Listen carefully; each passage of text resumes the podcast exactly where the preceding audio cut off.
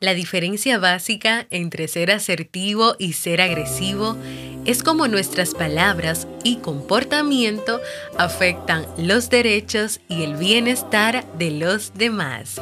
Sharon Anthony Bauer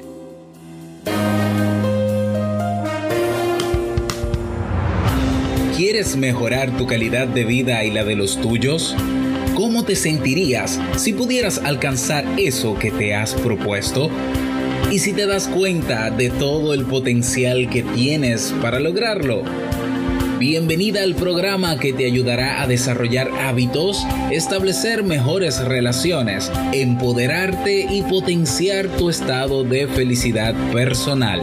Transmitiendo cada semana para todo el mundo desde tu reproductor de podcast favorito. Y ahora contigo, tu anfitriona Jamie Febles, psicóloga, escritora, madre y emprendedora, quien te acompañará en este recorrido hacia tu desarrollo personal y hacia el logro de tus sueños. Esto es Vivir en Armonía.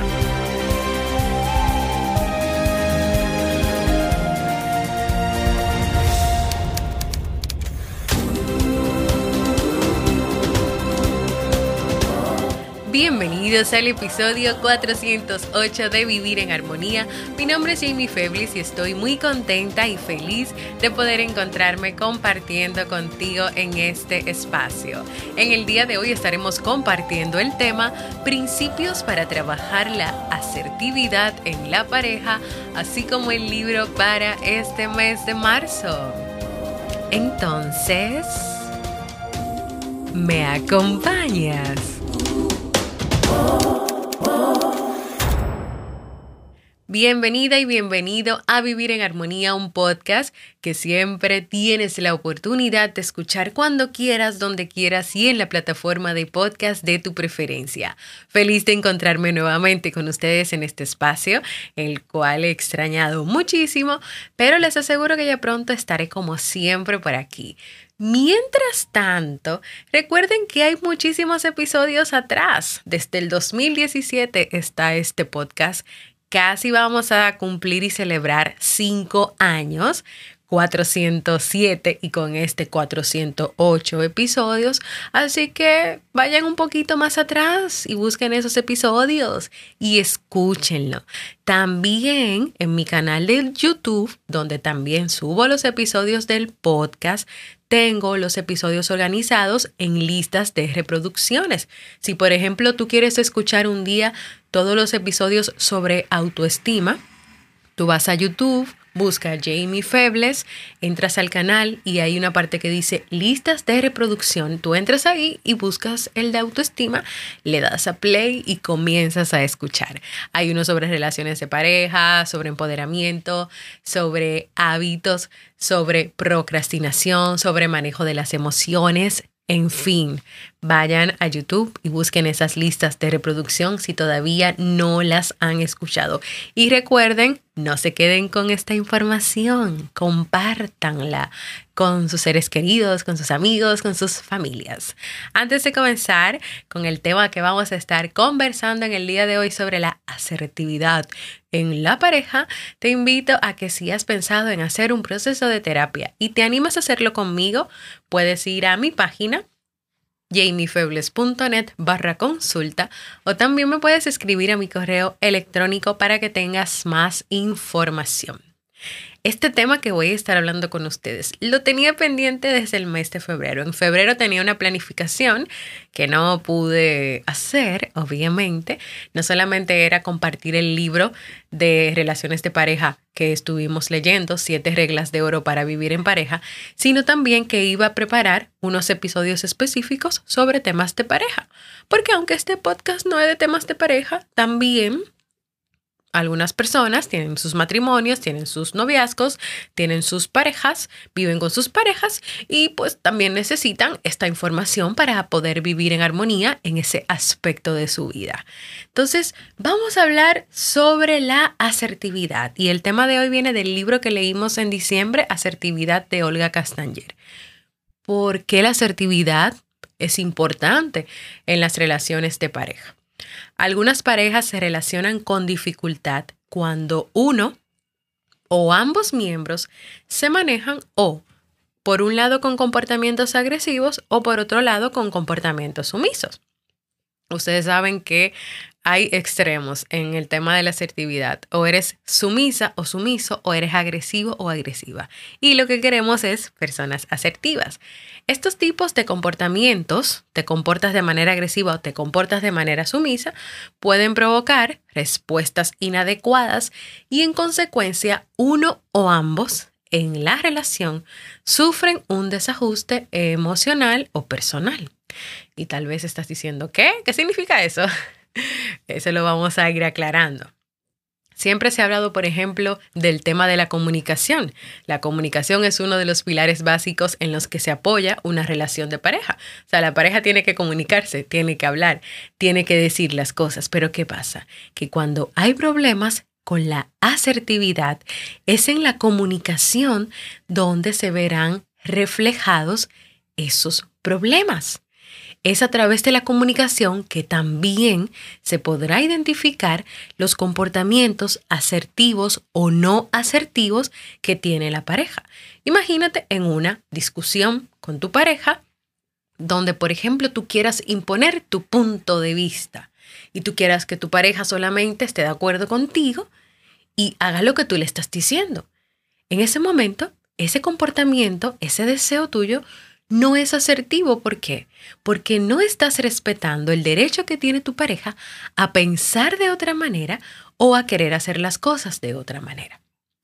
Algunas personas pueden a veces interpretar la carencia de asertividad como falta de ganas, desmotivación, incomprensión, Tal vez tú creas que eso es lo que pasa con tu pareja, ah, no, es que está demotivado o no sé, que será, no tiene ganas de, de seguir, no tiene ganas de vivir. Tal vez es una carencia, una falta de fortalecer esta habilidad social tan importante. O tal vez la pareja entiende, no, pero ¿qué será lo que le pasa a mi pareja? Porque yo siento como que no me comprende. Bueno, puede ser que sea una carencia de asertividad. No te comprende porque tal vez está muy enfocado o enfocada en sus propios derechos y no está tomando en cuenta tus propios derechos y tal vez tú te sientes así, incomprendida o incomprendido. ¿Qué pasa también? La educación tradicional, la de la educación de antes, no se ha esforzado en enseñar sobre asertividad. Por esto muchas personas desconocen correctamente sus sentimientos, sus enfados y sus peticiones. Así puede pasar un error típico en las parejas, como el de que el otro adivine lo que te falta o lo que tú quieres y lo que tú esperas de él o de ella. Es como si tú pensaras que el amor te convierte en clarividente o convierte a tu pareja en clarividente. Esto quiere decir que tu pareja tiene que adivinar lo que tú quieres, tiene que adivinar lo que tú deseas. ¿Y qué es lo que pasa? Que no, que tu pareja no adivina, que tu pareja no sabe realmente qué es lo que tú quieres, al menos que tú se lo digas. Pero también lo que pasa es que cuando tu pareja no adivina, no ejerce su poder clarividente que no tiene, tú puedes llegar a pensar que es que o tu pareja no está enamorado o no está enamorada o no está lo suficientemente pendiente de ti. Entonces, fíjate cómo se pueden ir complicando las cosas en una relación de pareja cuando hay carencia de asertividad. Aaron Beck en uno de sus libros decía, con el amor no basta. Y lo voy a volver a repetir, con el amor no basta. Hay que comunicarle al otro tus deseos, tus demandas de cariño, hay que comunicarlo.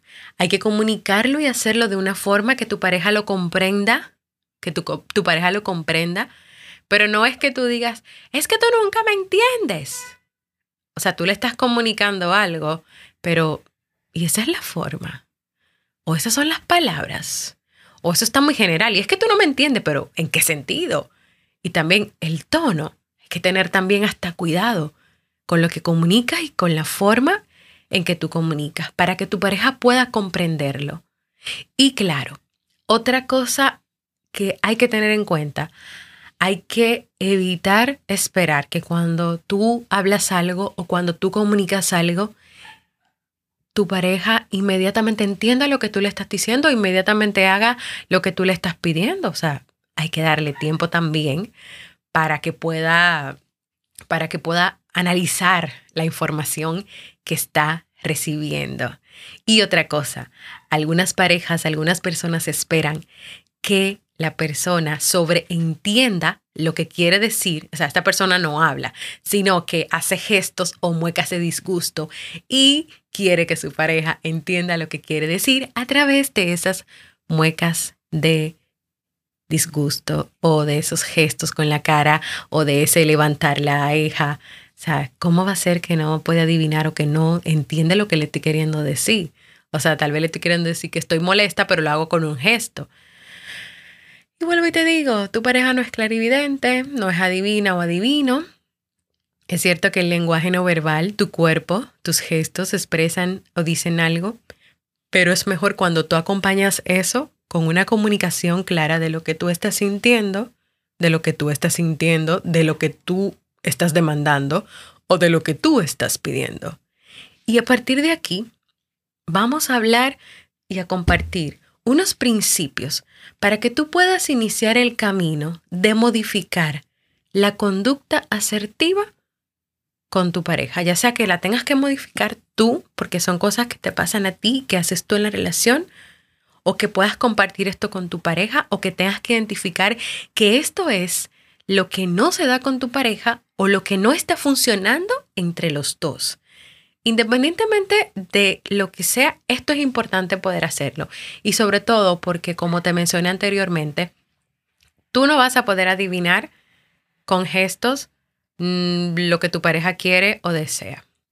Tampoco tu pareja lo va a poder adivinar porque no existe ese poder. Ningunos en la relación van a tener ese poder. Para que se acaben ya esas interpretaciones de si mi pareja me quiere o no, me valora o no, está enamorado o no. A veces todo tiene que ver con una carencia, con una falta de asertividad, con una asertividad, con una habilidad que no está presente, que no existe, que no les enseñaron y que ustedes no saben que eso es lo que está pasando o lo que tal vez está afectando en su relación. Entonces vamos a ver estos principios para que te des cuenta que con el amor no basta, que no son clarividentes, que hay que comunicar al otro los deseos, las demandas y tener cuidado con la forma de hacerlo para que lo comprenda. Principio número uno, haz una petición en vez de una demanda. Cuando tú pides algo, tú demuestras respeto por tu pareja y mejora la comunicación. Ahora, es muy distinto que, por ejemplo, tú le digas, cuando estemos hablando, quiero que apagues la televisión. A que tú le digas, ¿puedes apagar la televisión mientras hablamos? La primera es una petición. Cuando estemos hablando, quiero que apagues la televisión. ¿Qué te parece? A que tú le digas, ¿tú puedes apagar la televisión mientras hablamos? Esto es una demanda y es una demanda que también lleva implícito un tono diferente en lo que tú le estás diciendo. Y yo estoy segura que tu pareja va a escuchar más la petición que la demanda. así que depende mucho de cómo tú lo hagas. Entonces piensa, ¿de qué manera cuando vas a pedir algo lo haces? ¿Es como una petición o es una demanda? Número dos, realiza preguntas. Sí, cuando tú quieras algo, quieras comunicar algo, realiza preguntas. ¿Por qué? Porque no es lo mismo acusar a tu pareja de algo, de que no hizo algo que le pediste, a que tú le preguntes sobre ese algo. Por ejemplo, que le digas, otra vez no me estás escuchando. Otra vez no me estás escuchando. Eso es una acusación que es distinto a que tú le digas, ¿me estás escuchando? O sea, le estás haciendo una pregunta con los signos de interrogación. ¿Me estás escuchando? Entonces, cuando tú quieras una información, mejor es recomendable que hagas una pregunta en vez de acusar. Ahí estás tú otra vez que no me estás escuchando. Cada vez que yo te hablo te pones a mirar para otro lado y hacer otras cosas. Imagínate, eso es una acusación, pero a veces puede ser una frase, pero a veces también puede ser un sermón larguísimo de muchas acusaciones. Evita llegar ahí y comienza con la pregunta, ¿me estás escuchando? Y dale espacio a que te puedas responder si sí o si no. Número tres, cuidado a la hora de hacer una crítica, de enfocarte en la persona de tu pareja, en la persona de tu pareja o en la conducta. Y yo siempre menciono esta parte porque me gusta dejarlo claro. No es lo mismo cuando tú haces una crítica hacia la persona de tu pareja, o sea, que esa crítica la incluye o lo incluye en completo, o eso que tú estás diciendo lo etiqueta o la etiqueta a que tú solamente te refieras a una conducta específica, a algo que pasó en el momento. Cuando tú haces una crítica enfocada en la persona de tu pareja, tú le dirías, por ejemplo, eres un desastre. Otra vez te has olvidado de sacar la, de sacar la basura, te lo digo todos los días. Que es muy difícil a que tú le digas, hey, te has olvidado de sacar la basura. O te has olvidado de sacar la basura, ¿ya? Simplemente te has olvidado de sacar la basura, no es lo mismo que tú le agregues a eso, eres un desastre, eres tal cosa, no puedo contigo, estoy cansada, estoy cansado, siempre es lo mismo. Aquí ya tú te estás enfocando en la persona, tú estás englobando, perdón, a toda la persona completa de tu pareja. Tu pareja es un desastre, un desastre, o sea, eso es una etiqueta ya. Y hay que tener mucho cuidado con eso. Una cosa es una conducta y otra cosa es la persona en completo, en conjunto. Número cuatro, evita acumular emociones sin comunicarlas. Y esta me gusta mucho porque pasa que cuando no se comunican las emociones, cuando se va guardando, guardando, guardando y guardando cosas, llega un momento en que ¡puf! Hay un estallido o como decimos aquí en República Dominicana, la olla de presión se llenó tanto que explotó. Y sabemos lo que pasa cuando explota esa olla, cuando explota la persona que viene cargando todas esas emociones sin hablarlas, sin expresarlas, sin decirlas. Por esa boca sale de todo. Salen muchísimas cosas, se sacan en cara muchas cosas. También otra frase, eh, muchos trapitos al sol. Y lamentablemente esto lo que hace es que crezca hostilidad en la relación, que ambos se enojen, se molesten, que la pareja que le tocó escuchar todo eso muchas veces se sorprenda, que no entienda, que se sienta confundido, confundida, que incluso le parezca hasta una falta de respeto, como la otra persona está diciendo todas esas cosas si nunca le había comunicado que se sentía así y explotó.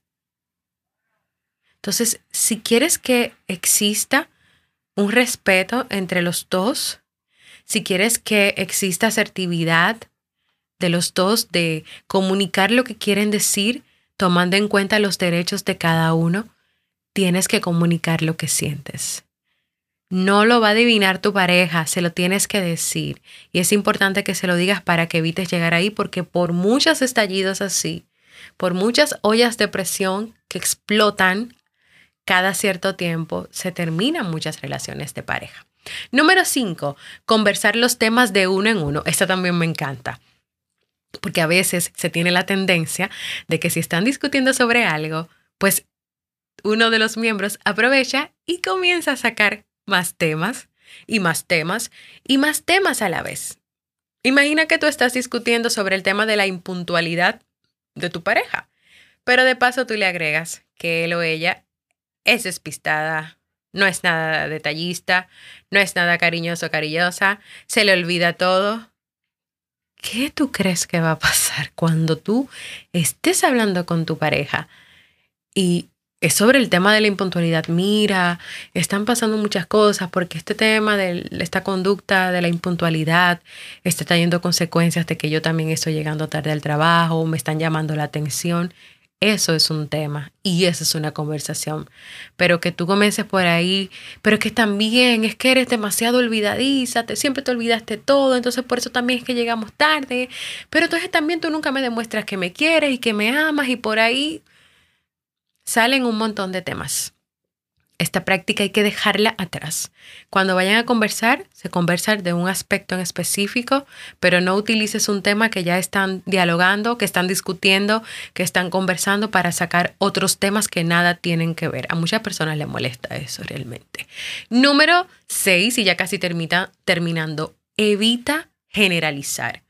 Cuando se utilizan los términos siempre y nunca, lo que se hace es poner etiquetas a la relación o a la pareja. No es lo mismo que tú le digas a tu pareja, últimamente te veo algo ausente, a que tú le digas, siempre estás en las nubes. Fíjense lo diferente de cada palabra y hasta el tono. Últimamente yo te veo como algo ausente. O sea, simple y llanamente tú estás comentando algo. Últimamente te veo, te veo. Es una percepción tuya incluso pero que tú le digas, siempre tú estás en la nube, quiere decir que siempre, incluso cuando tú usas el siempre, tú estás etiquetando a la persona de tu pareja, no estás hablando de una conducta en específico. Siempre estás en las nubes. O sea que cuando trabajas está en las nubes, cuando está contigo está en las nubes, cuando está haciendo otra diligencia, otras responsabilidades, otras cosas, está en las nubes, cuando está fregando está en las nubes, cuando ayuda en la casa está en las nubes, cuando sale con sus amigos está en las nubes, o sea, siempre así, así tan, o sea, tan, tan cuadrado, siempre está en las nubes. Hay que tener mucho cuidado con generalizar que porque tu pareja haga algo o esté pasando algo, eso quiere decir que siempre será así. O que nunca, no, nunca mi pareja me, que tú no quieras reconocer tal vez algo que está pasando y que no está bien y que tú utilices el no, nunca eso ha pasado. O que te quieras engañar a ti misma o a ti mismo. Por último y no menos importante, la comunicación verbal debe ir acorde con la comunicación no verbal. Decir, ya sabes que te quiero, pero decírselo con una cara de fastidio dejará a tu pareja peor que si no le hubieras dicho nada. Entonces es importante que lo que tú comuniques, lo que tú comuniques, lo que va a salir de ti, lo que va a salir de tus labios, de tu boca, esté acorde, acorde y sea congruente con tu comunicación no verbal. Ay, yo te quiero y hagas una mueca de asco. O, o o vires los ojos, o se lo digas mirando para el piso, o con los hombros hacia abajo, así, de caída o de caído. Nadie se sentiría bien ni se emocionaría. Si al escuchar estos principios determinas que de estos siete identificas, te identificas o identificas la relación, puede ser la relación, puede ser que tú personalmente te identifiques con alguno. Si te identificas con más de, de tres o cuatro, entonces en tu relación en ti hay aspectos que trabajar en la asertividad. Y es importante que esto es un comienzo. O sea, que comiences a, identificarlo, a verlo.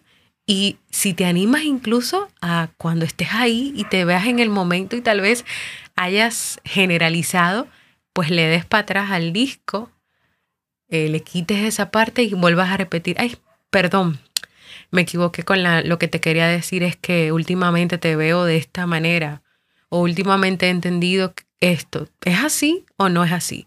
Que hagas preguntas, recuerda hacer preguntas, que separes a la persona de tu pareja de sus comportamientos o aptitudes. Cosas que son básicamente importantes para la asertividad. Voy a dejar el tema aquí porque me gustaría que primero vayas reflexionando e identifiques cómo es la asertividad y cómo te identificas con estos principios en tu relación de pareja si la tienes, si la has tenido anteriormente o simplemente te vayas preparando para cuando la tengas.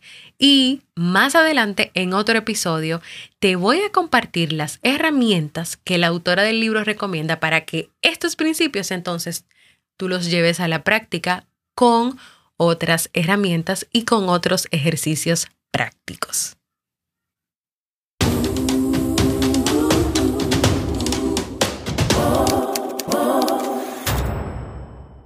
Y así hemos llegado al final de este tema que espero que sea de mucha utilidad para ti, que te deje pensando mucho, analizando mucho, reflexionando mucho. Anímate y déjame un mensaje de voz sobre qué te pareció el tema de hoy sobre la asertividad. Puedes hacerlo en jamiefebles.net barra mensaje de voz. También si tienes una propuesta de tema que te gustaría que trabaje, escríbeme en jamiefebles.net barra proponer. Porque para mí es muy importante escucharte y leerte. Ahora vamos al segmento Un libro para vivir.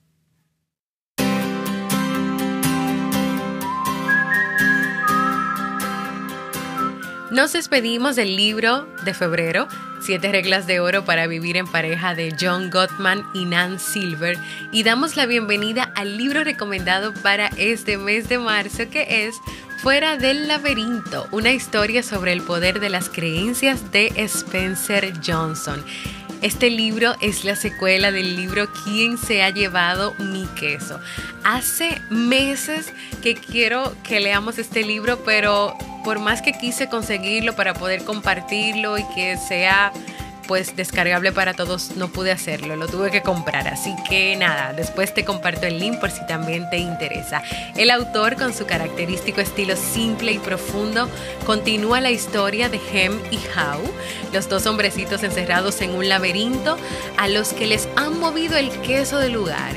En este libro, Fuera del laberinto, se continúa la historia de Hem, que había quedado atrapado por su propia inactividad y su temor a cambiar.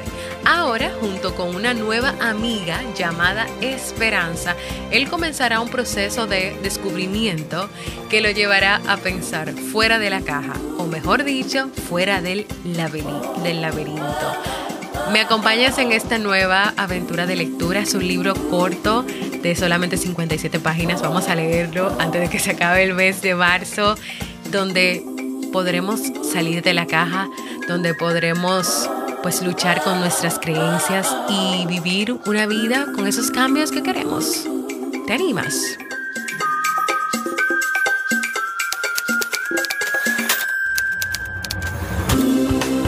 Y así hemos llegado al final de este episodio. Si no lo has hecho, únete a la comunidad de Vivir en Armonía en la aplicación de Discord, en la cual puedes descargar o en tu celular o puedes abrir en la computadora.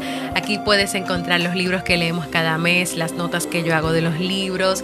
Hay un chat donde conversamos, donde compartimos muchas cosas. Todo está organizado. jamiefebles.net barra comunidad. Si tienes Telegram y quieres mantenerte solo, informada o informado, únete al canal informativo búscalo como vivir en armonía. Y por último y no menos importante, no te quedes con esta información solo para ti. Comparte este episodio con tu familia, con tus amigos y tus cercanos en WhatsApp, en las redes, en el correo electrónico, en Telegram, en Instagram, donde tú lo desees. Si escuchas el episodio desde mi página web, debajo del título encontrarás unos pequeños iconos de las redes. Solamente tienes que hacer un clic ahí e inmediatamente se comparte.